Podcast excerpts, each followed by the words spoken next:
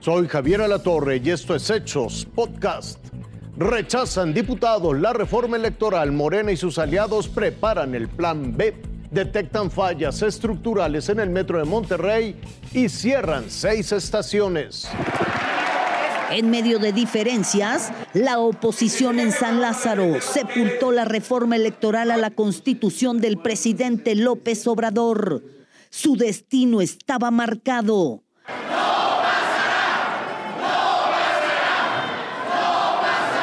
Y no pasó. Morena y sus aliados no alcanzaron los votos para reformar la constitución. Obtuvieron 269 a favor contra 225 de la oposición y una abstención.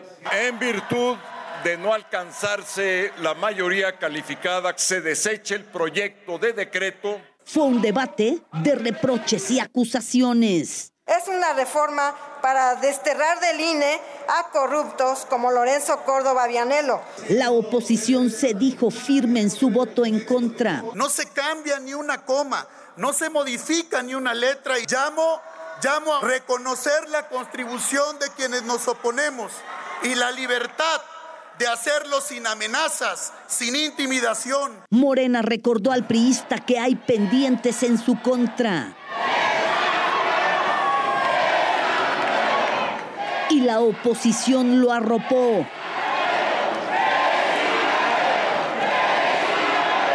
y advirtieron que no cederían a presiones. Aunque a algunos no les guste que el INE no se toca. Y no solamente el INE, el tribunal no se toca, el voto libre no se toca, la autonomía de nuestras autoridades electorales no se tocan. La libertad no se toca, el INE no se toca, el INE no se toca los consejeros, la élite burocrática de este país ganan 400 mil pesos. Eso es lo que no hay que tocar. Al contrario, eso es lo que vamos a tocar.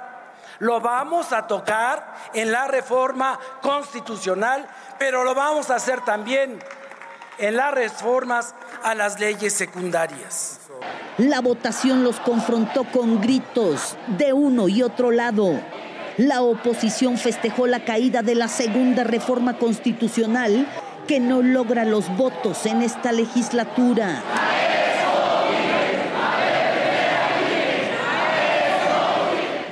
Javier, comentarte que este día el presidente López Obrador envió a la Cámara de Diputados un paquete de reformas a leyes secundarias en materia electoral que Morena hace suyas y que se espera se discutan esta noche en San Lázaro. Nosotros continuaremos pendientes de esta discusión. Cientos de personas hallaron las puertas cerradas del Metro Rey la mañana de este martes en seis estaciones de la metrópoli regia. Un drástico cambio en la movilidad de una de las ciudades más grandes y pobladas de México. Amanecí con la noticia, la verdad, nunca veo las noticias. ¿Y qué opinas sobre esta situación que pues van a estar fuera de servicios estas estaciones del metro? Pues está bien que le den mantenimiento al metro, nada más que si se hace un poco de caos. Con el apoyo de mis compañeros de la Secretaría de Movilidad informando, eh, se estableció una ruta emergente tipo Transmetro que sale de General Anaya y continúa hasta Sendero con puntos de parada en los mismos sitios que la estación de metro. El anuncio para cerrar seis de las 40 estaciones de la línea 2 llegó la noche de lunes. No fue suficiente para informar a todos los usuarios. Las estaciones cerradas corresponden al tramo elevado y según el gobierno estatal existen fallas estructurales severas que tienen origen en su construcción. Ese tramo operaba desde el año 2007 y aseveran que esta animación refleja lo que podría suceder si no lo cerraban. Imágenes que impactaron a los usuarios. Nosotros, ¿verdad? Que no tenemos otra opción para movernos, este, pues tenemos que hacer esto, ¿verdad? Pero yo la verdad opino que esto es lo mejor porque es mejor esto a que en una de esas se te caiga el metro. El cierre de las seis estaciones causó enormes filas para que la gente abordara los 60 autobuses que darán servicio durante al menos seis meses. Eh, más o menos como una media hora.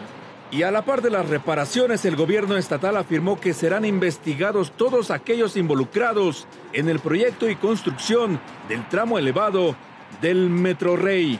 Con información de Fernando González. Fuerza Informativa Azteca. Hasta aquí la noticia, lo invitamos a seguir pendiente de los hechos.